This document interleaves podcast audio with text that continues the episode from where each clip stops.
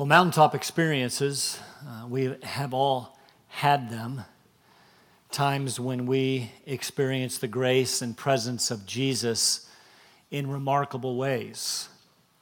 Maybe it was a time at, at summer camp when uh, we got away from the routines of school and maybe even summer vacation and we're immersed in spiritual activities like great music, challenging speakers, compelling altar calls, emotional times of prayer, and even forgiveness, late nights. Were, were there emotional decisions induced by lack of sleep and peer pressure? I'm sure. But there were others made in the presence of a living, convicting, inviting Holy Spirit, decisions which changed kids' lives forever. Times when you experienced the power and glory of God unlike anything that you had ever seen before. Of course, as we get older, we don't do summer camp anymore. No, we're much too sophisticated. We do conferences and seminars and retreats. We don't stay in bunkhouses, we stay in hotels, we don't eat in cafeterias, we eat in restaurants, and, and we meet with God in a very special way, like great music, challenging speakers, compelling altar calls, emotional times of prayer, and even forgiveness, late nights. Orchestrated emotional decisions, perhaps in some cases, but in others, some of you can recount decisions in the presence of the Holy Spirit that changed your lives forever. Special times away from changing diapers and screaming kids and bills you can't pay and work you can't stand, where you met God. Mountaintop experiences, we've all had them. It, may be that you didn't have to go away to experience one. Some of some have come when God met you in a, perhaps in a special way during our corporate gatherings, others in the quietness of your own home, perhaps others during a time of crisis uh, or trial when God, as it were, showed up and His grace sustained you in a remarkable way. Mountaintop experiences, not only have we had them, but truth be told, we like them. We want to stay on the mountaintops. Remember when you didn't want to come home from summer camp? You didn't want to lose the glow from the campfire as you held hands and sang kumbaya. You didn't want to leave the conference. You wanted to continue to experience the glorious euphoria of corporate worship in God's presence. But there is a significant challenge. All mountaintop experiences, all of them, are separated by valleys, some low, deeply cut valleys. You see, there comes a time when we must descend the mountains to face the everyday challenges and trials of life. Despite all of our best efforts to maintain the glow and the tingle, to experience the glory, despite all of our efforts to stay in the euphoria, eventually, usually quickly, it, it fades we find ourselves in the trenches facing battles. We, we, we, try to convince ourselves when I go home, I will never be the same again. I, I'm going to take the mountaintop with me. And then the trials of everyday life come, usually the next day. Those trials may be as severe as Satan's fiery darts unleashed against us. They may be as simple as the mundane, dreary, dull, humdrum existence of our everyday lives. If I have to take another test, if I have to change another diaper, if I have to endure another day at work. After God has given us a glimpse of His glorious presence, while you would just as soon stay there, He sends us back in, into the thick of the battle to face things like kids screaming, spouses biting, pain throbbing, unresolved prayers, struggles I can't seem to overcome, and demons that won't come out. You see, on the mountain, everything was clear. It was easy. No striving, no distractions. It was powerful, indeed unforgettable. But mountaintops are only mountaintops because they are separated by valleys. And the truth is, that's where we live. They're hard, they're difficult, there's no glow. It's hard to see the glory. If you find yourself on a mountaintop today, I have a word for you. The valley is coming. And if you find yourself in the valley this morning and you are really struggling here today, I want you to pay special attention. A few weeks ago, we looked at a mountaintop experience. In fact, it may be from this particular story that the term mountaintop experience is derived. You remember that Jesus led the disciples, the, that inner circle of Peter, James, and John, literally up to a mountaintop, and they experienced without doubt the, the greatest literal and spiritual mountaintop uh, of their lives, at least to that point. We, we call it the Transfiguration. Can you imagine for a moment what that must have been like? The, disciples were actually able to see Jesus peel back the flesh. They saw him reveal his glory, the glory he had with the Father before the world began, the glory veiled by human flesh at the incarnation, the glory that he will display for all to see at his second coming. It's going to be great. And the disciples got a foretaste. They, they saw the glory, they, they experienced it. We, we saw his glory, John said. The, the glory is of the only begotten from the Father, full of grace and truth. And, and Peter couldn't help himself. He would later write about it, saying, We were eyewitnesses of his majesty on the holy mountain. This was the mountaintop experience of all mountaintop experiences. Peter wanted to stay. Remember that? Uh, Jesus, let's just stay around the campfire, and warm up to its glowing, we roast some marshmallows and sing another round to pass it on. Eh, let, let, me build three tents one for you, one for Moses, one for Elijah. Let's have summer camp and hang out here for a while. Do we have to leave? Besides the fact that Peter didn't understand the importance of the event and didn't understand the singular uniqueness of Jesus, he missed another vital truth. You cannot live on the mountaintop. You have to go to the valley to face the challenges and battles of the Christian life. And as you descend into the valley, you may have the experience of failure, weak faith, uh, uh, uh, of a father with his son, the struggle great. You, you may get a phone call, as I did last night at about 8 o'clock. Made my way to the emergency room where two of my brothers had OD'd and almost didn't make it.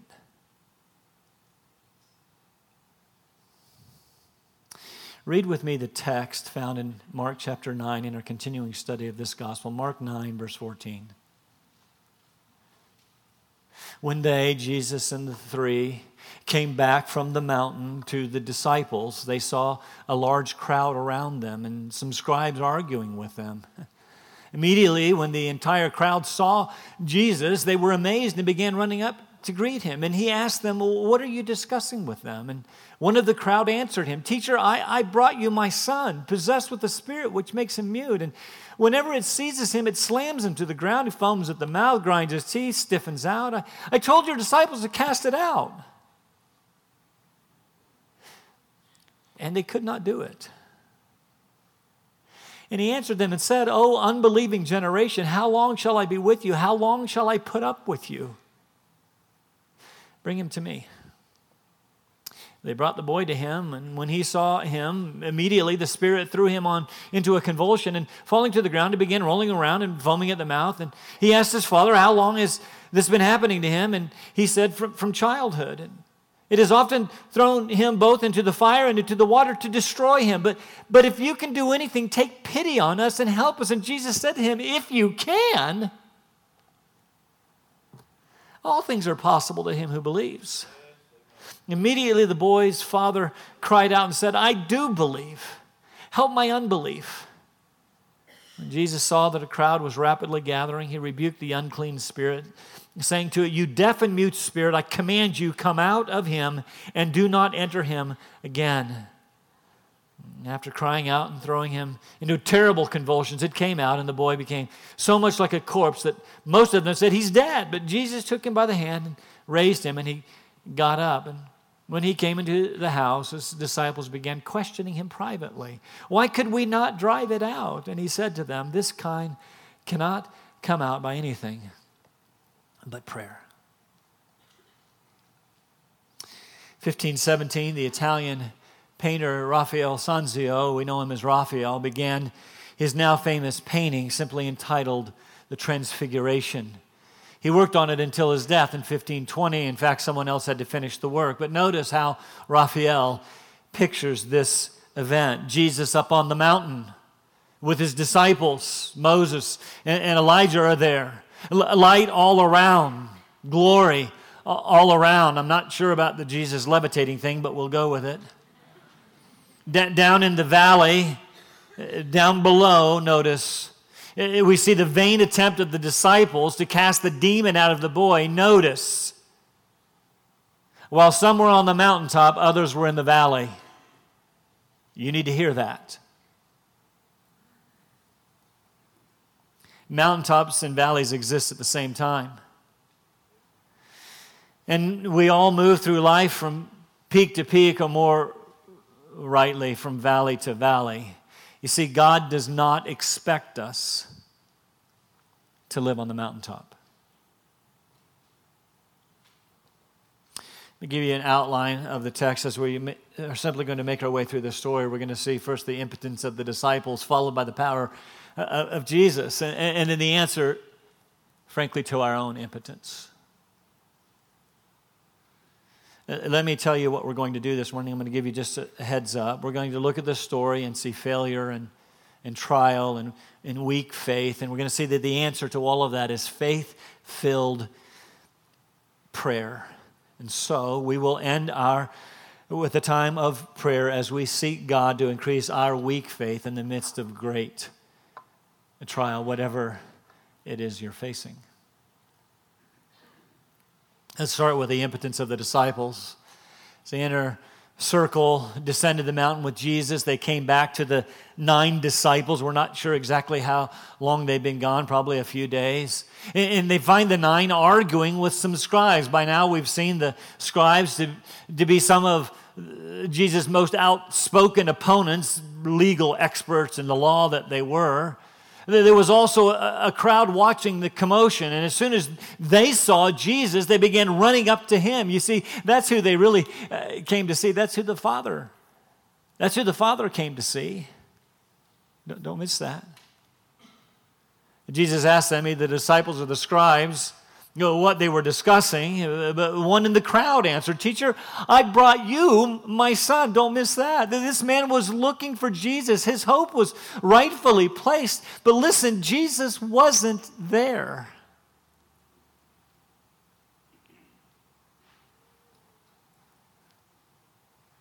He wasn't there.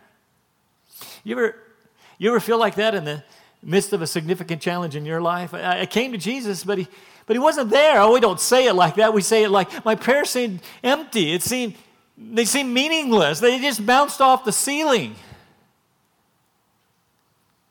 Don't miss that Jesus showed up at just the right time. But he had some teaching to do first. He had some faith to strengthen first. Maybe, just maybe, that's true in your life.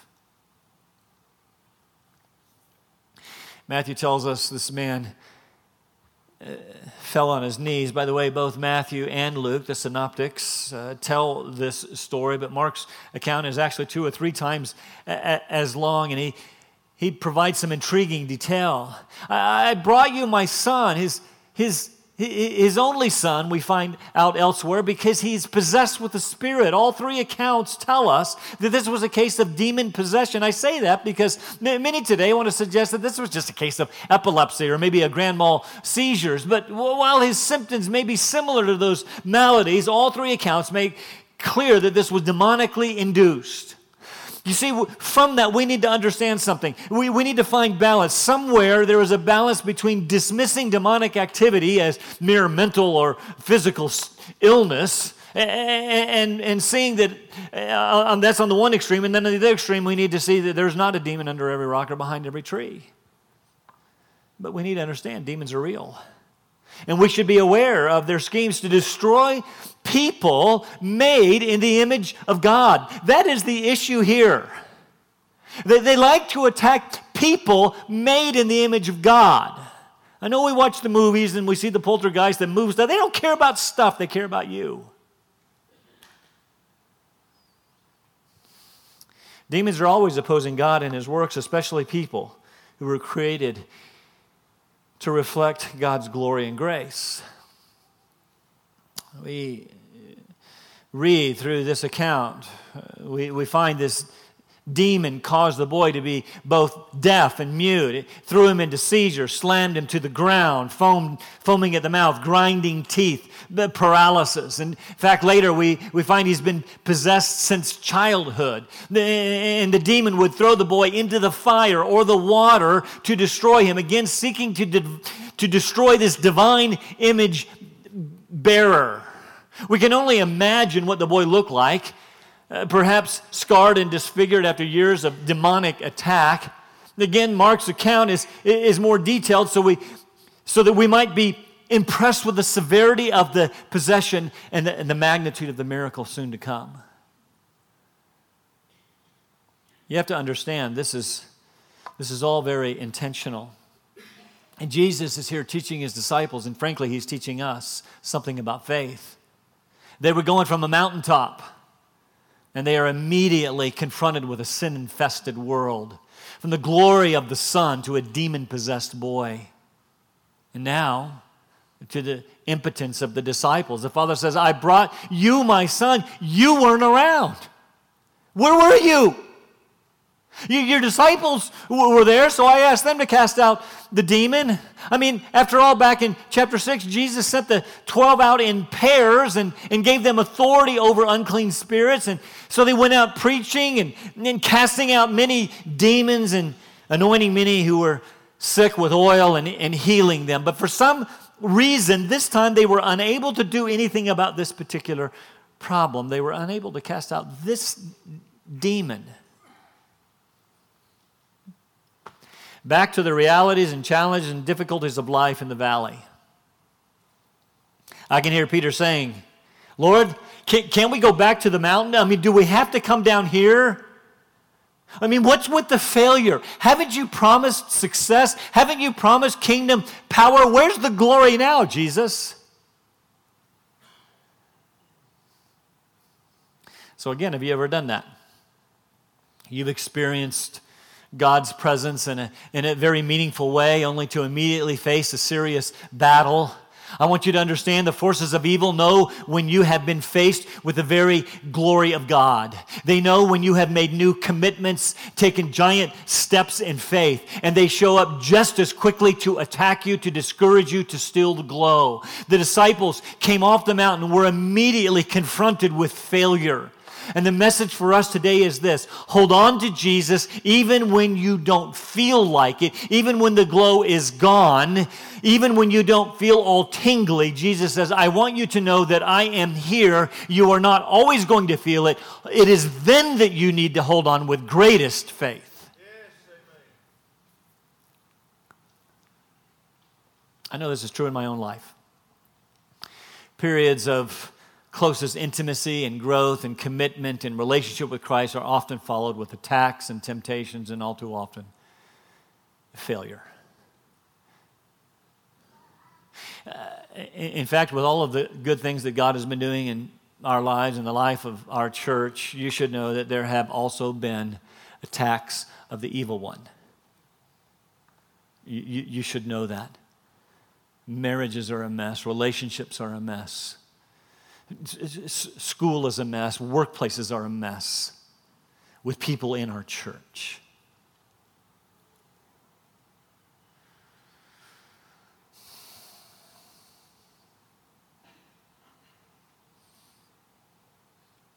Valleys are deepest, the attacks are fiercest, the failures greatest, following the peaks of spiritual success. It should not surprise us, it should, in fact, prepare us. In fact, I would suggest after a sermon like this, you need to be prepared.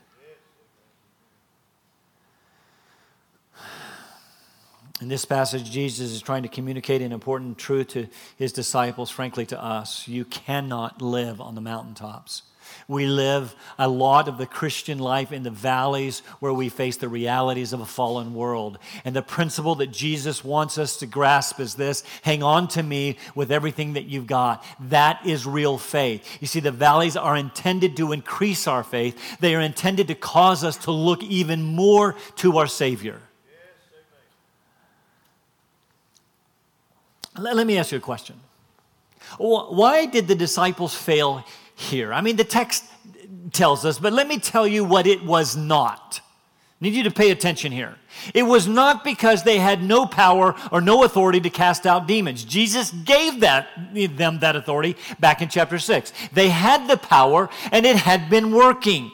That was not the problem. It was not their lack of experience. They had cast out uh, demons before. The problem, you see, was the littleness or the smallness of their faith. Notice their failure caused Jesus to cry out, Oh, unbelieving generation, how long will I be with you? How long shall I put up with you? Who is this unbelieving generation? Well, certainly it included the disciples.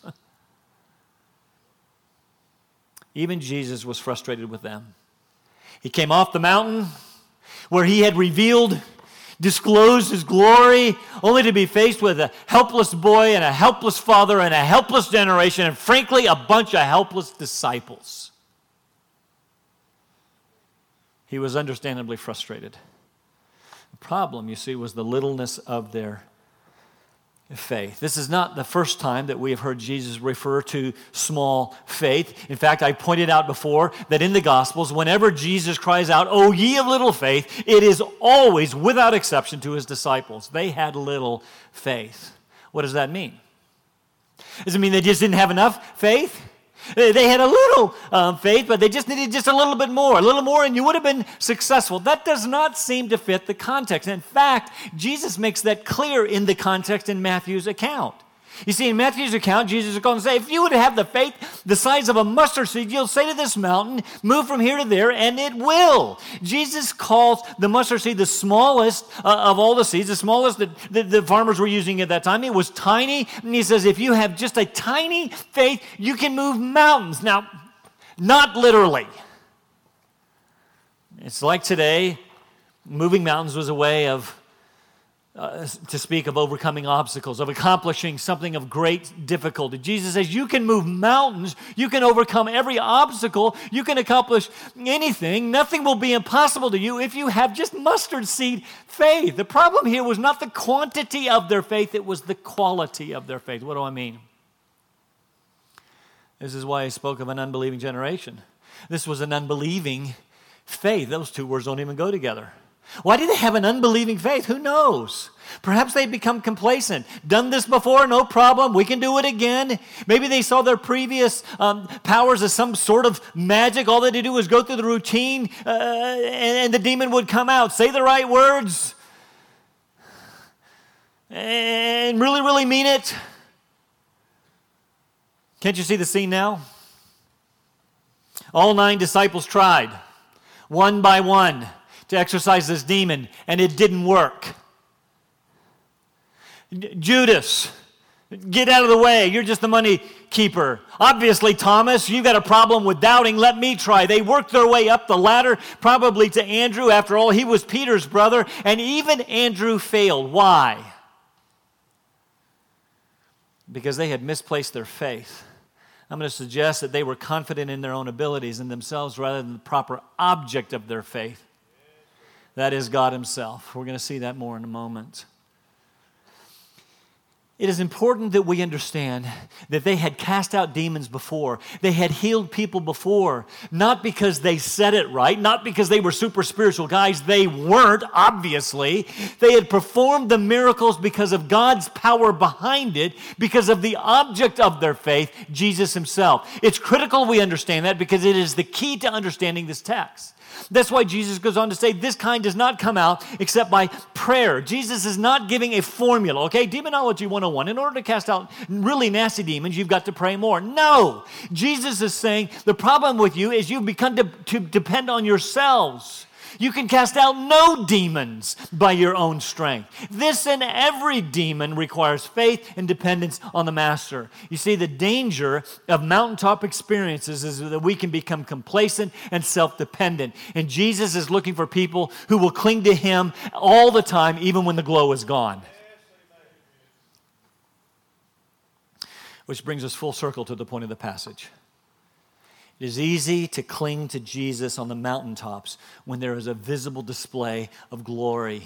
It's easy to hold on to Jesus at a moving summer camp or a meaningful conference or special times of worship, corporate or personal. It's easy to be a follower of Jesus on Sunday mornings. But disciples know this you better hold on to Jesus in the valleys too, or you will never make it. Don't take your eyes off Jesus. Don't focus on your circumstances and trials. Don't trust in your own abilities. Hold on to Jesus with everything you've got. Life in the valleys requires prayer. Life in the valleys requires simple faith in the Savior, not some unbelieving sense of trust in your own abilities. See, the truth is, we will leave here and you will face a sin cursed world where things don't always go according to plan, where, where we fail tests and we fight with spouses and deal with bratty kids and get frustrated at work, and people are getting sick and, and not being healed, and some are even dying, and we find that demons don't always c- come out. It is then that we have to hold on to Jesus. I've jumped way ahead. Not only did the disciples lack the requisite faith, so did the Father, which brings us back to the sec- uh, brings us to the second point, the power of Jesus, going much more quickly now. The end of verse 19, Jesus says, almost exasperated, Bring the boy to me.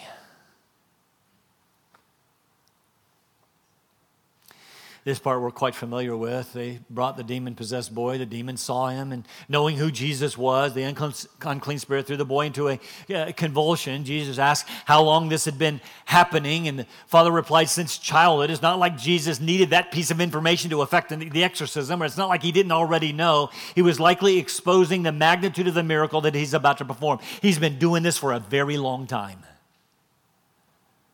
Father gives the additional information we already looked at.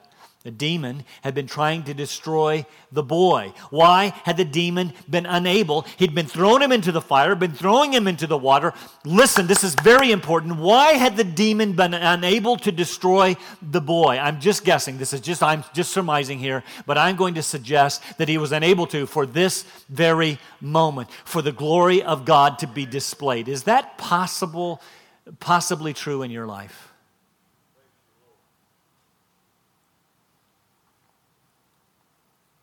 This point, the Father exclaims, If you can do anything, take pity, more literally, have compassion on us. If you can, have compassion on us and help us. To which Jesus replies, If you can, read that with the incredulity that is intended. Are you kidding?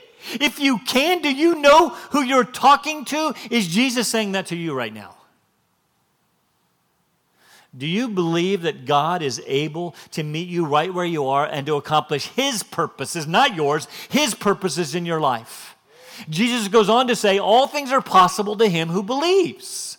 I need to stop right there. This verse has been wrenched out of its context and make it say things that it does not say. If you just have enough faith, you can have whatever you want. And if you don't get what you want, it's because you don't have enough faith. That's not the point of the verse. The point of the verse is that God has the power to do whatever He wants through the faith. He chooses in his sovereign control to do it through the faith of the one who believes. This is not, write this down, this is not a carte blanche promise to ask for whatever you want and God is now bound to do it. Rather, it is a promise that God has the power to do whatever he wants. The point is not the amount of faith, but the object of faith. Everything is possible through our great, omnipotent, omnipotent, omnipresent, omniscient God. I choose those attributes quite purposefully to remind us He is present even if you don't feel it. He is powerful when you don't have the resources at hand, and He is all knowing even when you don't understand. And as a result, He will always do what is best.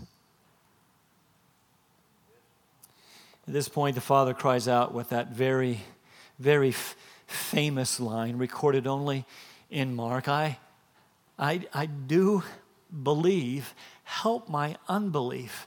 That response has aided Christians for centuries, and my hope is that it will help you today. This guy believed that Jesus could do something about his son's condition. That's why he had brought him to Jesus anyway, but Jesus wasn't available. The disciples failed. Now the boy had just been thrown into terrible convulsions. Everything seems against him, but the truth is, Jesus was drawing out and Jesus was strengthening faith. The answer to Jesus was exactly what he was looking for it was an admission of little, but a desire for great faith.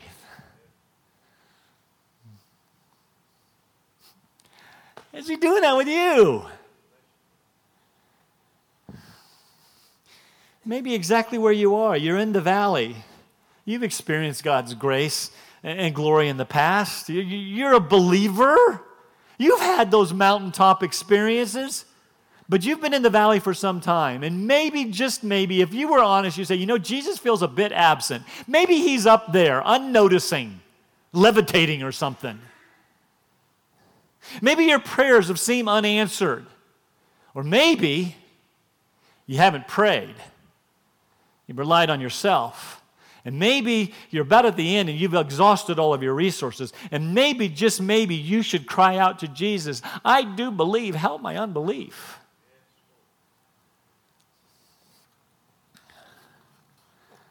Don't miss that Jesus helped this father and delivered his son. Jesus saw the crowd gathering. Perhaps he'd drawn the father and the son away for a private conversation. But when he saw the, the crowd regathering, he rebuked the unclean spirit, not only to command the spirit uh, to come out, uh, but this is the only time here. Uh, only time in the Gospels, but never to return again. Why would he do that? What an encouragement this would have been to a father and a boy who had experienced demonic activity for years. Never again will you have to deal with this. Demon came out, had to. The God of the universe had commanded it so. With one final desperate attempt, he threw the boy into terrible convulsions, such that the crowd thought him dead. Jesus took him by the hand and raised him up. Which brings us to our third point, actually, our conclusion in time of prayer. Verse 28 Later, when the disciples were alone with Jesus, they asked him, Why? Why? Why could we not drive the demon out. Why? Fill it in with your problem.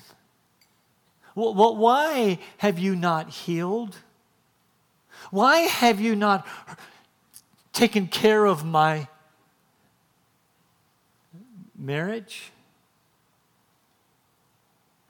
And Jesus responded, This kind cannot come out by anything but prayer it's not that Jesus is saying here you can do some exorcisms by yourself, but this was a particularly nasty demon which required prayer and the power of God. No, all spiritual work requires the power of God.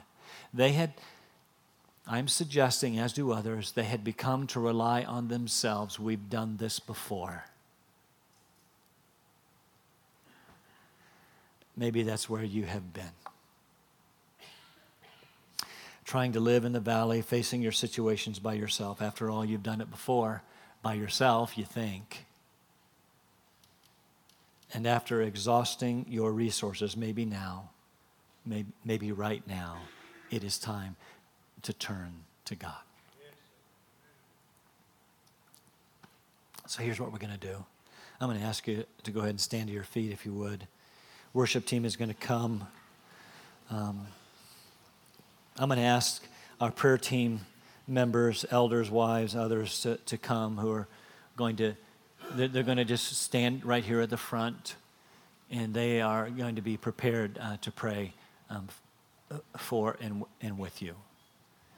And so, um, whatever your need is. The worship team's going to sing a couple of very appropriate songs. Maybe James 5 says, if anyone cheerful, let him sing praises. Maybe you're on a mountaintop. Sing some praises. Maybe you're not. Most of us live in valleys. And so, so maybe you've got a situation right now that you just want to pray about right now where you are, or, or maybe you need someone to pray with and for you. And so our uh, prayer team is here to do that with you. And so I would invite you as we sing to, to come out and let us pray with you. This kind comes out only by prayer. Maybe you've exhausted your resources and it's time. Father, my, my prayer is that you would do a supernatural work in the lives of your um, children. Maybe um, we've been living in a valley, and, and, maybe we didn't expect this to be a mountaintop experience, but maybe that's exactly what you intend, in that you intend to meet them right where they are. And so, Father, whatever the need is, I pray that you would help people to respond. Pray, pray, seek you Hold on to Jesus. You're all we've got. I pray this in Jesus' name. Amen. Whatever your need is, I invite you to come.